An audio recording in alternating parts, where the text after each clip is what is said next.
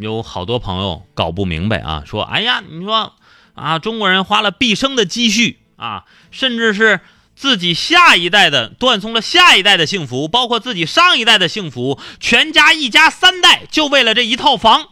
但是呢，买到手之后，就目前这个政策来看，这房还不一定是你的，因为什么？产权就七十年，最高就七十年。然后你到处查相关的资料、相关的政策，说七十年之后这房是谁的啊？得到一个答案，三个字儿不一定。就是说，国家这问题他也没想明白。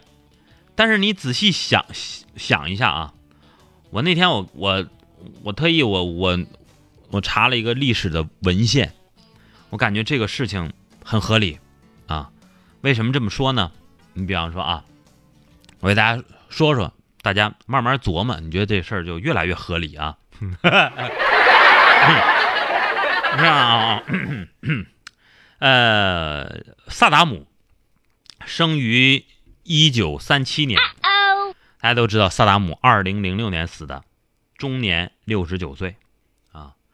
另外一位曾经的枭雄啊，后来啊草寇卡扎菲，生于一九四二年，死于二零一一年，终年六十九岁啊。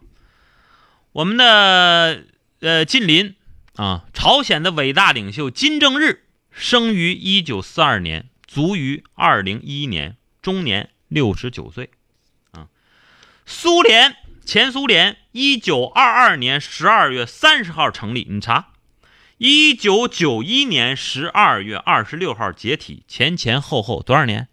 六十九年。那位说阿才，你说这些这什么意思？你看看，都是六十九年。事实证明，产权七十年这个事儿是经过深思熟虑和多方论证的。